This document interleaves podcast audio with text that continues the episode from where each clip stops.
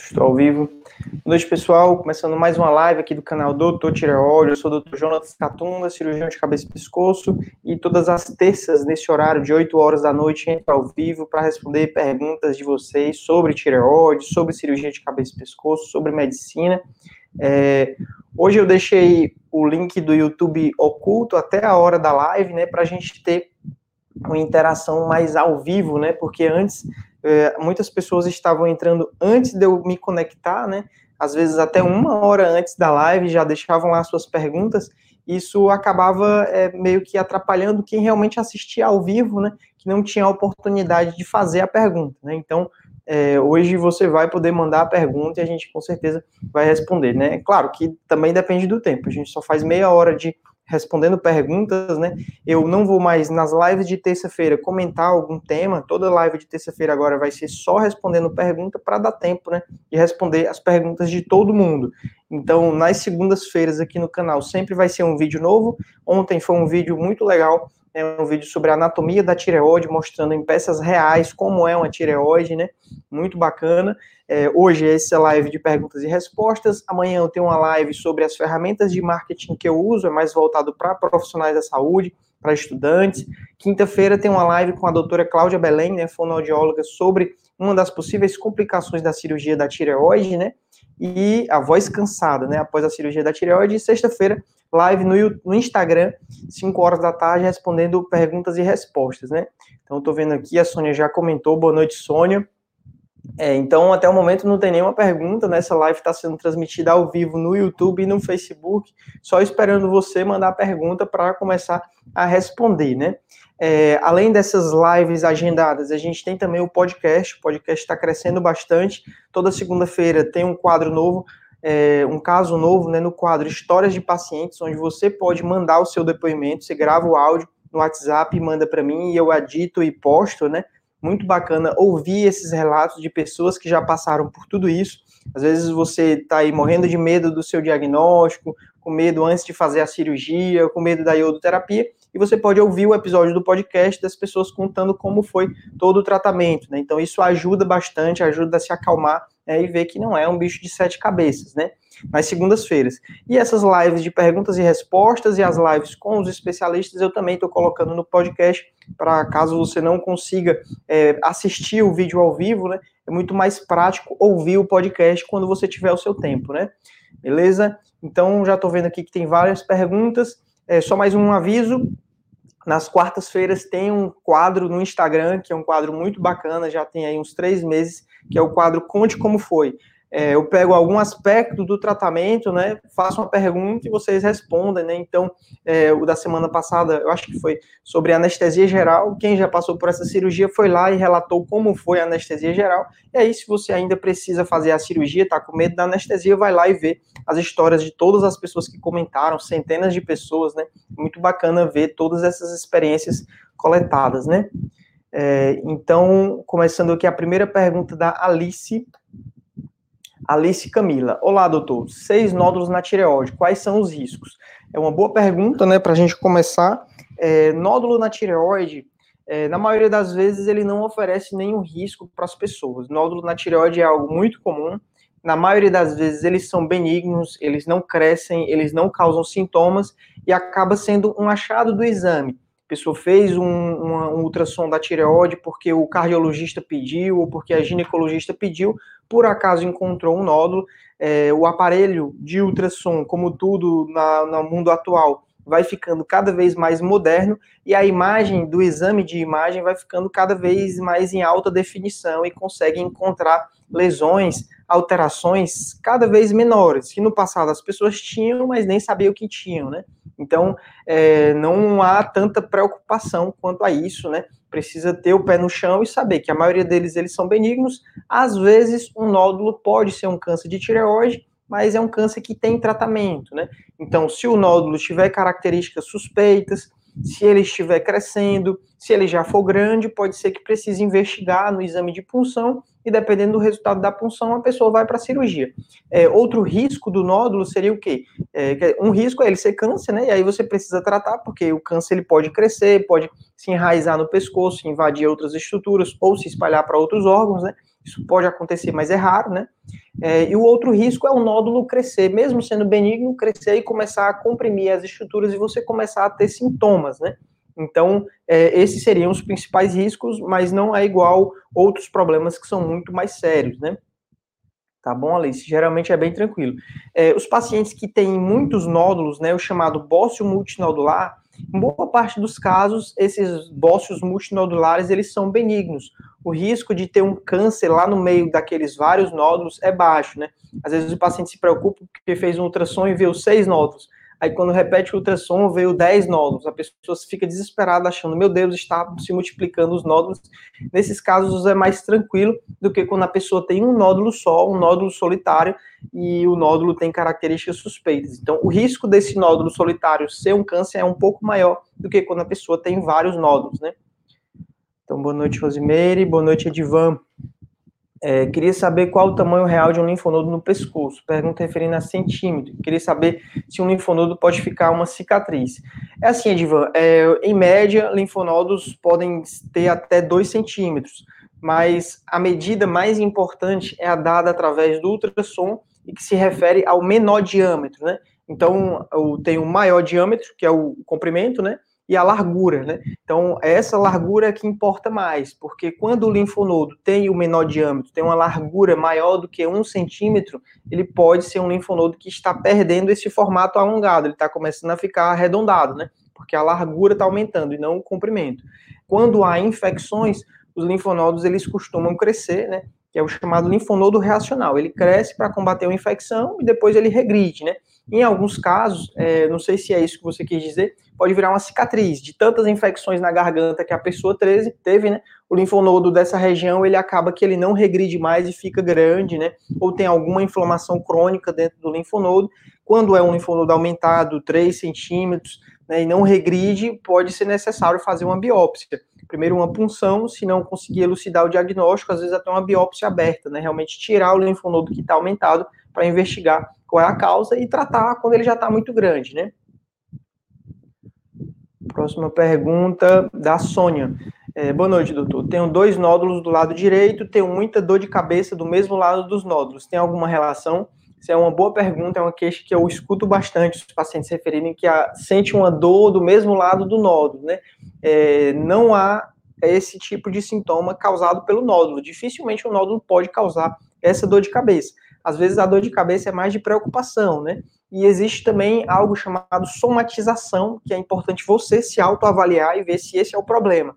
A somatização é algo descrito quando a pessoa está muito preocupada, muito ansiosa, e essa perturbação na mente pode trazer sintomas físicos que não são problemas reais, é somatização, né? Então, é, às vezes o paciente, quando descobre um nódulo na tireoide, fica tão preocupado com aquele nódulo, ele começa a ter alguns sintomas que não são reais, é um reflexo da preocupação. Às vezes pode ser isso, é um diagnóstico de exclusão, porque podem ser outros problemas, pode ser enxaqueca, mas também entra nas possibilidades né, desses sintomas relacionados ao nódulo. É que nem, por exemplo, o paciente tem um nódulozinho do tamanho de um grão de feijão, que não causa nenhum incômodo, não, não é para ter nenhum sintoma, e a pessoa sente muito entalo, e esse entalo só começa depois que a pessoa faz o ultrassom e descobre o nódulo, né?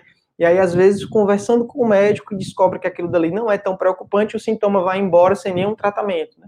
Eu tenho alguns casos assim, né? E a gente sabe que é a mente, né? A mente controla o corpo e realmente pode fazer essas, esses tipos de sintomas, né? Às vezes até bem intensos e bem reais. Né? Não quer dizer que a pessoa não tenha nada, ela tem, só que o problema não é lá na tireoide, não é o nódulo que está causando, né? É a mente, né? Por isso precisa acompanhar. Vendo muitas perguntas aparecendo aqui, eu perdi a ordem. Ah, tá aqui. A Kátia fez uma pergunta. Boa noite, doutor. Eu queria saber o que causa a disfunção. Acredito que disfunção na tireoide, né, Kátia? Isso é o que todo mundo quer saber, né? É a pergunta de ouro. O que causa câncer de tireoide? O que causa hipotireoidismo? Tireoide de Hashimoto? É, infelizmente, essa resposta a gente ainda não tem. Né? Quem descobrir essa resposta vai ficar muito rico, porque vai conseguir fazer um tratamento baseado nisso. Né?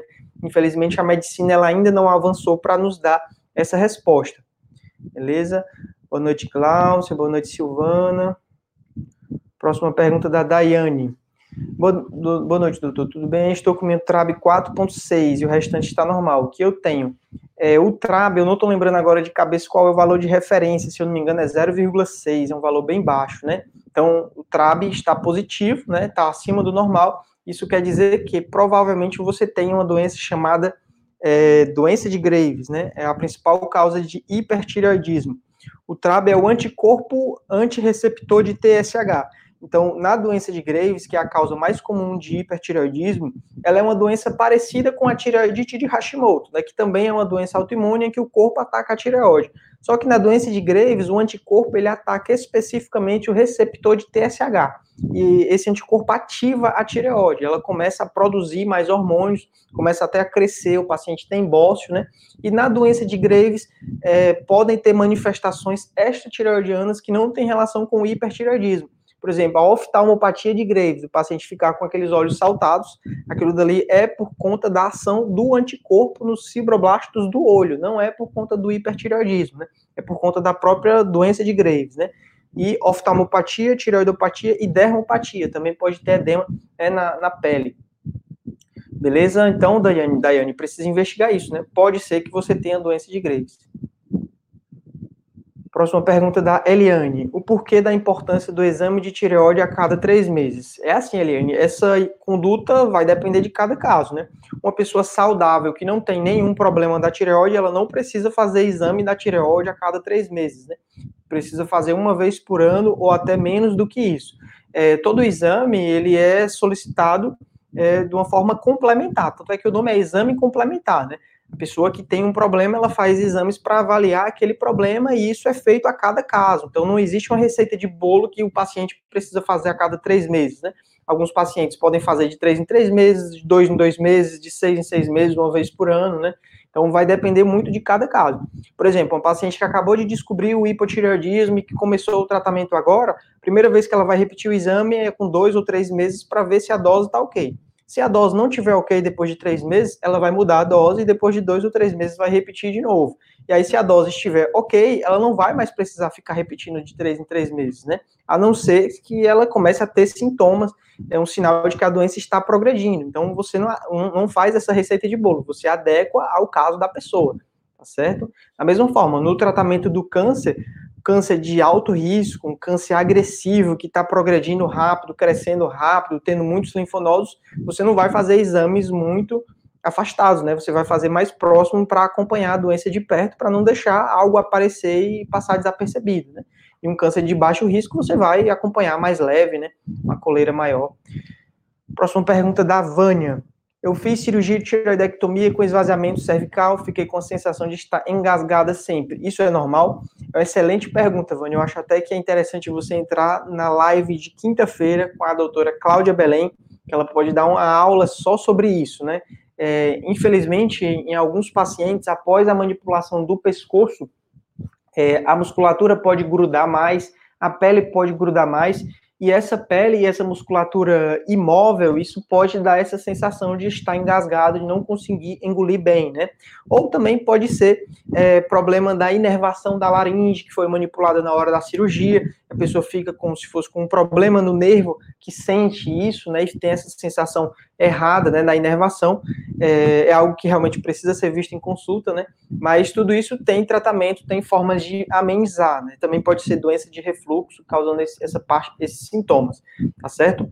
Mas é, é, importante saber que tem tratamento, que não pode é ficar sentindo o sintoma e nunca ir atrás de se cuidar, né? Geralmente quem trata é fonoaudiólogo ou fisioterapeuta, quando o problema são as aderências, né? Eles têm várias técnicas para soltar isso para o pescoço ficar soltinho, né? Às vezes a pessoa tem uma cicatrização mais intensa do que as outras. Próxima pergunta da Kátia. Estou tomando Puran T4, só que não está resolvendo a ansiedade. É assim, Kátia, o Puran T4, a levotiroxina, é um tratamento para hipotireoidismo. Então, se você tem hipotireoidismo e ansiedade acima do normal, né, transtorno de ansiedade generalizada, pode ser que o medicamento do hipotireoidismo não vai resolver a ansiedade, ele vai resolver o hipotireoidismo. Precisa fazer o tratamento complementar do problema da ansiedade, né? Que aí envolve é, não só medicamentos ansiolíticos, medicamentos antidepressivos, medicamentos para controle de humor, né, exercício físico, terapia com psicólogo, apoio familiar, alimentação, né, toda uma estratégia para controlar a ansiedade, que faz parte do controle da ansiedade, controlar o hipotireoidismo. Quando as doenças da tireoide estão descompensadas, tanto o hipo quanto o hipertireoidismo, eles podem piorar os pacientes que têm problemas psiquiátricos de ansiedade, de depressão, bipolar, todas essas doenças podem piorar quando há essa alteração hormonal. Mas se a parte hormonal estiver ok, né, precisa realmente ver outras causas, né, que pode ser ansiedade. É muito comum os pacientes, geralmente eu trato, faço o tratamento inicial, né, passo a medicação para ajudar no controle da ansiedade, né. Mas às vezes, se o hipotireoidismo estiver descontrolado, isso pode levar até a depressão, né? E aí, quando trata a ansiedade, quando trata o hipotireoidismo, tende a melhorar ou amenizar, né? Próxima pergunta da Sônia. Doutor, estou esperando para fazer a iodoterapia pelo SUS, mas agora parou a fila, já vai fazer um ano que me operei de câncer da tireoide. Tem muito risco da doença voltar?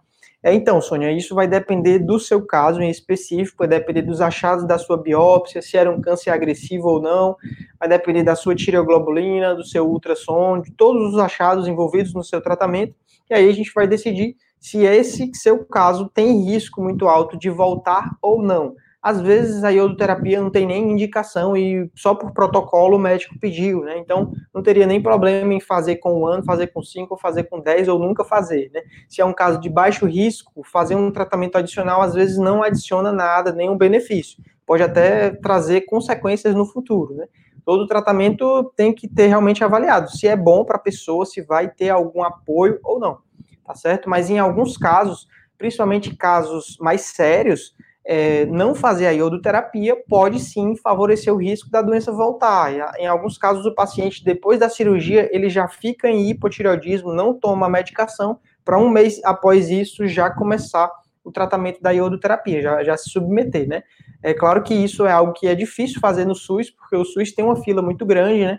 E agora, nesse período de pandemia, em que por alguns meses foram interrompidos os tratamentos, então a fila que já era grande aumentou ainda mais, né? A gente vai ter essa dificuldade sim, né? Ainda bem que na maioria dos pacientes não tem indicação, não tem necessidade de fazer. Né? Próxima pergunta da Alice. Acho que é, deve ser nódulos, né? Nódulos no istmo, cisto misto, cisto colóide hipoecóico. É perigoso? É, então, nódulo misto geralmente é um nódulo tranquilo, é um nódulo que tem componente sólido e componente líquido, né? Então ele tem tanto componente de sólido, que é onde realmente pode aparecer câncer, quanto ele tem líquido. Quando ele tem mais líquido do que sólido, o risco é menor, obviamente, né? Porque tem mais líquido, no líquido não tem câncer, né? O tumor ele só aparece na parte sólida. Mas geralmente os nódulos mistos eles são benignos. Às vezes pode aparecer câncer na parte sólida do nódulo, né? Então precisa ver isso realmente em consulta, mas geralmente não é perigoso, né? É um caso tranquilo de se acompanhar. Já a região, o istmo, é, quem viu a aula sobre anatomia da tireoide ontem deve ter entendido melhor, né? O istmo é a região do meio da tireoide, né? Então a tireoide tem um formato é, de borboleta, a gente fala dessa forma, mas nem é isso, né? E no meio da tireoide tem os dois lobos e tem o meio.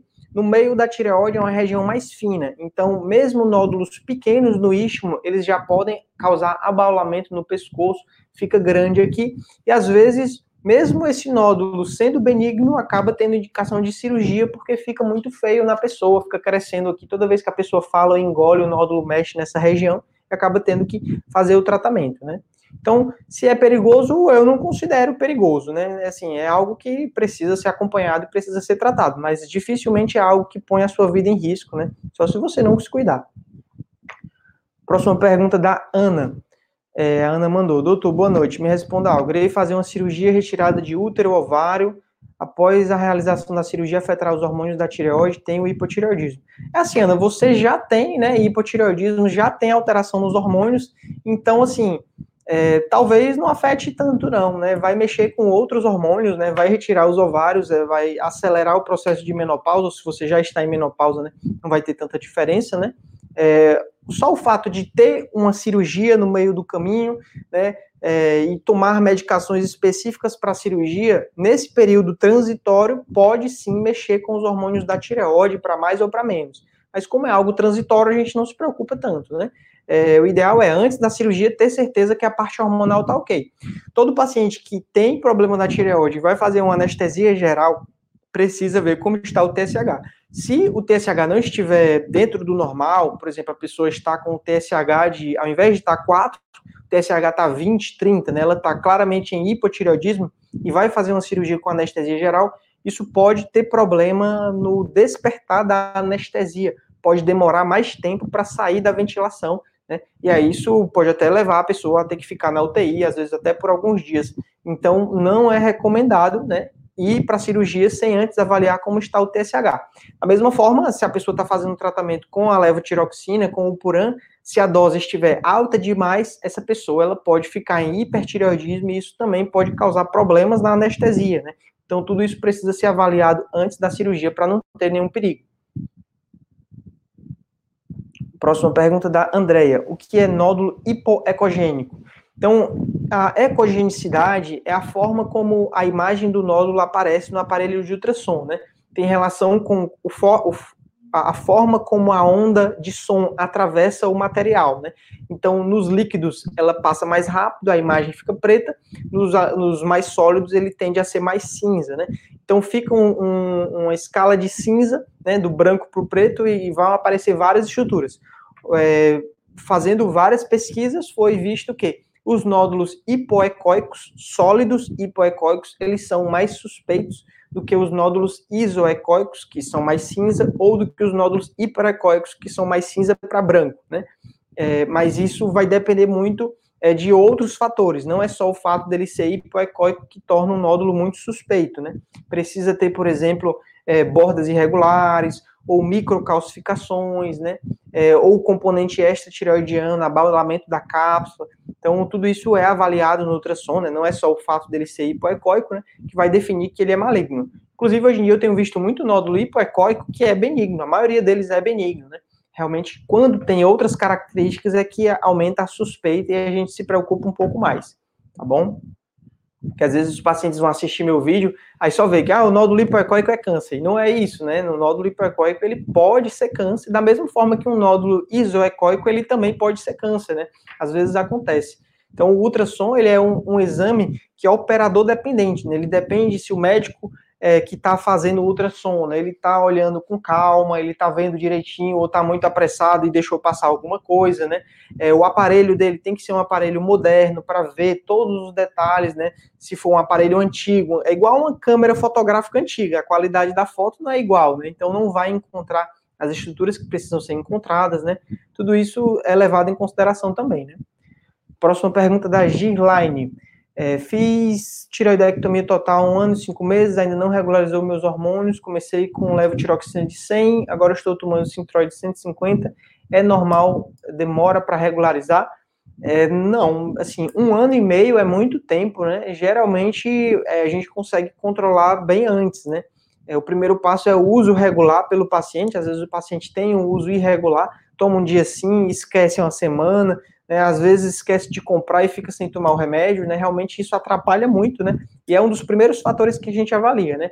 O outro fator é o intervalo, a pessoa tem que tomar o remédio, tem que esperar pelo menos meia hora, né, para se alimentar, ou mesmo tomar à noite antes de dormir, para realmente o remédio ser absorvido no estômago, né, é, e a outra coisa é, é evitar, o, evitar outras medicações pela manhã que podem interferir. Por exemplo, remédios para o estômago, como o metrazol, pantoprazol, se tomar muito próximo, eles podem interferir na absorção né, da, da levotiroxina. Remédios como o cálcio, né, se a pessoa toma dois, três comprimidos de cálcio, ela toma algum pela manhã, isso também pode interferir, né? Tem que ver isso também com calma. Às vezes é algum problema no estômago, no intestino, às vezes é alguma incompatibilidade com alguma marca, né? Então tem que ver tudo isso. Próxima pergunta da Kátia. É, Kátia mandou várias perguntas, né? É, meus cabelos estão caindo, minha unha estão quebrando, fora a menstruação que fica desregulada. Realmente precisa ver tudo isso em consulta, Kátia. Pode ser do hipo, como pode não ser, né? Rosemary mandou. Gostaria de saber por que na menopausa altera tanto a tireoide. Pode me falar um pouco? É assim, Rosemary, na verdade, é, é, é mais uma coincidência, né? Os problemas da tireoide, eles são mais comuns em mulheres, né? É, e a incidência aumenta a partir dos 40, 50 anos, que é mais ou menos o mesmo período da menopausa. Então, não é que a menopausa ela favoreça né, um problema da, da tireoide, né? É porque, coincidentemente, é, é o período em que a tireoide já foi atacada pela tireoidite ao longo dos anos e entrou em hipotireoidismo mais ou menos no mesmo período. Pode até ter alguma relação, né? Mas é mais pela faixa etária mesmo, né? Não é porque os hormônios é, da parte dos ovários né, baixaram que isso vai afetar a tireoide, né? Próxima pergunta, Adriane. É, fiz tiroidectomia total, iodo 200 mg há seis meses. Antitireoglobulina alta, 98. Nódulo linfonodo suspeito, punção só dá amostra satisfatória. vou fazer TC de cabeça histórica amanhã. Reincidiva. É assim, Adriane, tem um tipo de exame que ajuda muito em casos como o seu, que é a punção não é para coletar só célula, né? Você pede a punção normal do linfonodo, né? Que vai analisar as células mas associado à punção é, é solicitado também a tireoglobulina do aspirado. Então, se na tireoglobulina do aspirado, é igual fazer o exame de sangue, né? Só que é coletado material de dentro do nódulo, né? Então, o líquido que vem na punção, além das células, ele também é dosado para ver se tem tireoglobulina nele.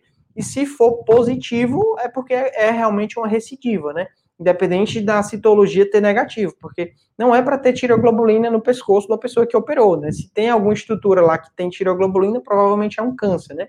É, então, é, dependendo do linfonodo, se ele estiver crescendo, se ele estiver próximo de órgãos nobres, né? Com a tiroglobulina alta, muitas vezes o tratamento é a cirurgia, é você remover todos os linfonodos suspeitos, né? Fazer o esvaziamento cervical e aí isso consegue controlar a doença na maioria dos pacientes, né? Consegue realmente é, dar uma chance de cura, né? O paciente tira toda a doença, a tiroglobulina zero, né? Após esse esvaziamento. Também é interessante complementar o tratamento com a nova iodoterapia, né? E aí isso vai lhe dar aí mais muitos anos, provavelmente sem doença, né? Claro que vai depender também da cirurgia. Se o esvaziamento foi feito da maneira adequada, tirou todos os linfonodos doentes, não é para ter recidivas naquele local que foi esvaziado mas às vezes a cirurgia é feita às pressas, não pega tudo que é para pegar, e deixa um linfonodo doente, quando é depois de dois anos, volta a recidiva num local que já foi operado, né? Próxima pergunta da Nilma. É, boa noite, doutor. O valor de TSH 14 para quem fez tiroidectomia total por conta de carcinoma papilífero está muito alto? É assim, a pessoa que fez tiroidectomia total, ela não tem mais a tireoide, né? Então, vai tomar a medicação, né? Vai repor o hormônio da tireoide, né? Atualmente, o medicamento que tem é para tomar uma vez por dia. Provavelmente, no futuro, a gente vai ter remédios que durem um mês, tipo injeção, igual anticoncepcional, né? ou mesmo uma tireoide artificial que você implanta embaixo da pele e ela mesmo se autorregula. No futuro isso vai acontecer. Às vezes o paciente fica, meu Deus, eu vou tomar esse remédio pro resto da vida. O resto da vida é muito tempo, né? A medicina evolui muito rápido. Então, é, realmente, agora é tomar o remédio todo dia. Às vezes a dose não está dentro do adequado e o TSH sobe, né? O TSH ele é produzido pela hipófise e é um sinal de que o corpo está precisando de mais hormônio da tireoide. Então, se o TSH está 14 é porque a dose não está ok, precisa subir a dose ou precisa regularizar o uso, tomar de maneira mais adequado, né? É, nos pacientes com câncer de tireoide, que trataram câncer de tireoide, né, a gente não quer que esse TSH fique alto desse jeito, porque isso pode estimular as células do câncer que podem ter sobrado a crescer, né? Então, precisa realmente ajustar a dose. Inclusive, tem um tratamento chamado terapia supressiva, que é você dar doses acima do normal, fazer o paciente ficar em hipertireoidismo para zerar essa tireoglobulina, ficar 0, oh, perdão, Quer dizer, deixar o TSH bem baixo, né, 0,1, e para zerar a tireoglobulina, né, realmente, né, para deixar a tireoglobulina indetectável, né, que isso consegue evitar que as células do câncer voltem.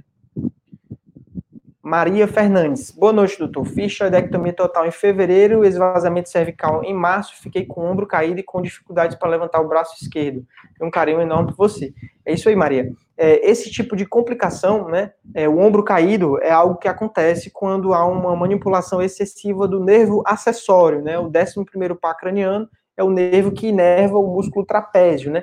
O músculo trapézio é o que faz esse movimento de levantar o braço, né? Então, realmente, a pessoa vai ter essa dificuldade. É, na maioria das vezes, isso é algo temporário, né? Após o esvaziamento, mas pode ser uma lesão definitiva, né? É, é importante fazer o acompanhamento com o fisioterapeuta, né? Para fazer os exercícios para retomar a mobilidade, né? Às vezes não consegue voltar total, mas existem vários exercícios para fortalecer os outros músculos da região do ombro para meio que compensar esse movimento, né?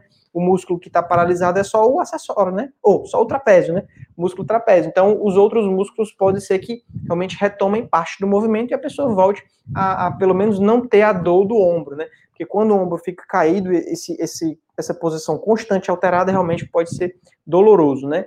Então, é, Maria, o que eu recomendo é você realmente procurar o fisioterapeuta. Pessoal, tô vendo aqui que já deu meia hora de live, né? É, infelizmente, não vai dar para responder todo mundo. É, a Cleonice mandou aqui, a live está travando, não está travando. Agora eu não entendi. É, se bem que foi bem no final, Cleonice. Eu não sei se está travando ou se não está travando. Mas é, eu vou interromper, né? A gente já deu os 30 minutos. Toda semana é, tem essa live aqui. Eu acho que hoje funcionou melhor porque deu para responder as perguntas que de fato estavam, as pessoas que de fato estavam na live, né? Eu só vou liberar o link da live quando for um minuto para as oito horas, né? Para a pessoa não entrar uma hora antes e deixar a pergunta, né? Então a última pergunta que eu respondi foi enviada às oito e dez, né? Então, se você mandar sua pergunta nos 10 primeiros minutos, pode ser que eu consiga responder, né? Mas como são muitas perguntas, infelizmente, às vezes não dá, né? É, eu continuo realizando consultas online, né? Voltei meus atendimentos presenciais em Fortaleza e nas cidades do interior, né? Então, é, eu atendo às terças e às sextas presencial aqui em Fortaleza. Nos interiores, eu vou semana que vem para Tiramubim, Itapipoca, Itapajé, né? e aos sábados eu vou para Maranguape, né, uma cidade aqui próxima de Fortaleza. É, e as consultas online, o dia que está sendo bem mais movimentado é nos sábados, né? Eu tinha deixado a agenda aberta só para sábado pela manhã, mas, por exemplo, essa semana já quase lotou o sábado pela manhã, então eu ampliei o horário para sábado à tarde também. Parece que é o horário mais conveniente para todo mundo nos sábados, então aumentei a agenda no sábado. Se você tiver interesse, na descrição desse vídeo tem as orientações de como é, conseguir uma consulta comigo, né? O que mais? De aviso. Amanhã, não, amanhã é live para profissionais de saúde, profissionais liberais que querem entender um pouco de marketing, né? Já que eu faço tudo aqui no canal, sou eu, né? Se não tem nenhuma pessoa trabalhando para mim, tudo eu fiz por conta própria. Então amanhã eu vou dar algumas dicas de como conseguir fazer tudo isso. É, e quinta-feira, não percam a live com a doutora Cláudia Belém, né? Fonoaudióloga falando sobre alteração na voz, né? Que é realmente para orientar quem está passando por isso, às vezes precisa procurar o fono, né, ter a terapia vocal, até mesmo se a voz está normal, às vezes algumas alterações são muito sutis e a pessoa não procura atendimento, né? E isso pode, ao longo dos anos, piorar e ter uma, uma queda na qualidade da voz, né? É, a partir de amanhã, é mês de julho, é um mês muito especial para mim e para todos os cirurgiões de cabeça e pescoço, né? Que é o mês de conscientização do câncer de cabeça e pescoço, incluindo o câncer de tireoide, né? É o Julho Verde. Então, a partir de amanhã vai ter atividades no meu canal, no meu Instagram, que é para realmente a gente é, conscientizar todo mundo de que essas doenças existem, são doenças sérias, então peço a ajuda de todos vocês para compartilhar bastante, né? Que é para realmente a gente evitar casos tristes de pessoas que chegaram tarde demais. Às vezes a pessoa tem o sintoma do câncer, não procura ajuda porque não sabe o que é, né? E quando vê é tarde demais, não dá mais para tratar, né? Então é isso, pessoal. Muito obrigado por assistirem a live, né? Foi excelente essa live e até a próxima, né? Até amanhã tem live, quinta-feira tem live, sexta-feira, quase todo dia agora. É isso aí. Valeu.